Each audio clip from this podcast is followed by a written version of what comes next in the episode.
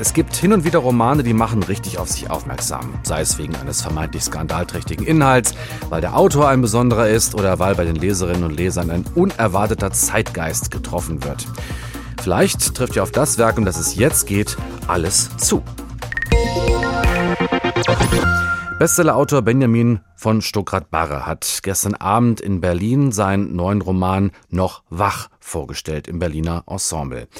Darin geht es unter anderem um Machtmissbrauch bei einem Fernsehsender, dessen Chef eine Affäre mit einer Volontärin beginnt und wird von vielen als Schlüsselroman eines Autors gesehen, der einst enge Bindungen an den Springer Verlag hatte, Dudes Freund von Springer-Chef Döpfner war und diesem die Freundschaft vor kurzem aufgekündigt hatte. Dazu jetzt ein Gespräch mit Professor Jochen Hörisch, Literatur- und Medienwissenschaftler an der Uni Mannheim. Grüße, Herr Hörisch. Guten Tag, Lukas. Der Plot erinnert an den Fall des Ex-Bild-Chefredakteurs Julian Reichelt, der nach Vorwürfen des Machtmissbrauchs im Oktober 2021 entlassen wurde.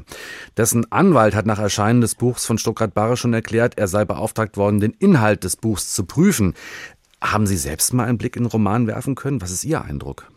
Ich will die Karten auf den Tisch legen. Ich habe das ausführliche Interview mit Stuttgart Barre im Spiegel gelesen dann war ja abgedruckt das erste Kapitel. Mhm. Zugang zum ganzen Roman vorher hatte ich nicht. Nach meinem Kenntnisstand hatte das auch kaum jemand. Aber einen Eindruck kann man schon gewinnen. Und Stuttgart Barre hat ja wirklich seinen typischen Sound. Man kann den ja so erkennen, wie man den Sound von Brecht oder von Thomas Mann oder sowas von vornherein erkennen kann. Äh, also man kriegt schon einen Eindruck, wohin der Hase läuft, wenn man das erste Kapitel liest. Nämlich, es ist ein Roman der sehr intelligenten Indiskretionen. Und Indiskretionen lohnen sich ja immer, wenn man glaubt, die Leute Leute zu kennen, aber neu kennenzulernen, indem man diesen Roman liest, dann ist man schon auf der Erfolgsseite. Wenn es in einem fiktiven Werk Anspielungen gibt an reale Ereignisse oder Personen, dann spricht man von einem Schlüsselroman. Ist noch wach ein solcher wirklich Ihrer Meinung nach? Eindeutig, ja, da kann Stuttgart-Barre noch so häufig sagen, nein, der Döpfner ist das nicht und der Reichelt ist es nicht. Das läuft so, wie Freud das in seinem berühmten Aufsatz über die Verneinung geschildert hat. Man sagt, bitte guck dir mal dieses Bild an mit dem Tintenfleck, woran denkst du dann? Und dann sagt der Befragte, weiß ich nicht, meine Mutter ist es jedenfalls nicht. Und natürlich ist der Roman so aufgebaut, dass Stuttgart-Barre am laufenden Band sagt, Döpfner ist das nicht und Reichelt ist es nicht. Er negiert das so häufig, dass das wirklich schon ein lustiges Spiel wird. Die Indiskretion, die massive Indiskussion ist mit eingebaut.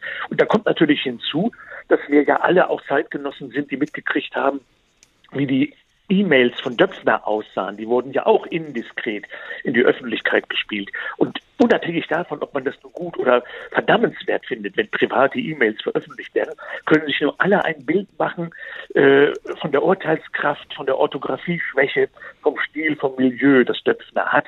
Äh, besser hätte das ein Literaturagent gar nicht hinkriegen können. Man lässt den Skandal eine Woche vorher anlaufen und dann kommt der Roman, der versucht, diesen Skandal, was hat es mit diesem mächtigen Medienmann auf sich, über einen Roman zu lösen. Genial, wer immer das so inszeniert hat.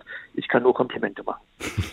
Braucht es also tatsächlich einen solchen quasi ja gefakten Hype um ein Buch, um eine Buchneuerscheinung, um das medienwirksam anzupreisen?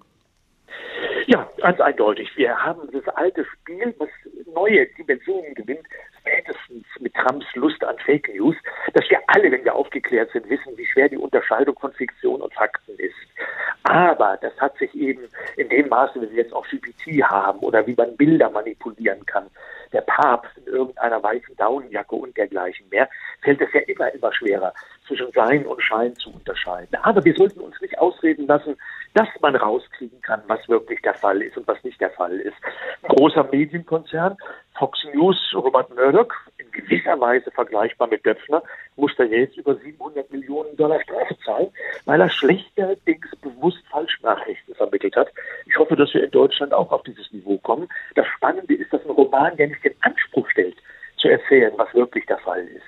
Gerade deshalb aber hat er alle Freiheiten, die deutlich machen können, was wirklich der Fall ist und was im Fall ist, nämlich seriöser Journalismus.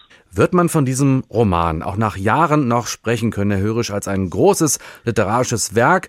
Oder ist er einfach, Stichwort Döpfner, unter Marketingaspekten einfach der tagesaktuelle Roman zur passenden Zeit? Also ich stecke den Kopf mal weit aus dem Fenster und sage, weil wir alle mal juristische Lust haben an großen Zankgeschichten in einer öffentlichen Sphäre, in der die Grenze zum Privaten überschritten wird, wird der Roman in Erinnerung bleiben. So wie der Roman Mephisto äh, von Klaus Mann oder so wie der erotische Roman von Maxim Biller. Äh, alles, was indiskret ist, alles, was ein bisschen unanständig ist, alles, was nicht sozusagen ganz in den Fokus der politischen Korrektheit gehört, äh, das ist gerade in Zeiten, wo politische Korrektheit so hoch gehypt wird und so hoch gehandelt wird, natürlich unvergesslich. Die Skandale, die eigentlichen, die kriegen wir nicht aus dem Kopf. Die üblichen Geschichten, die vergisst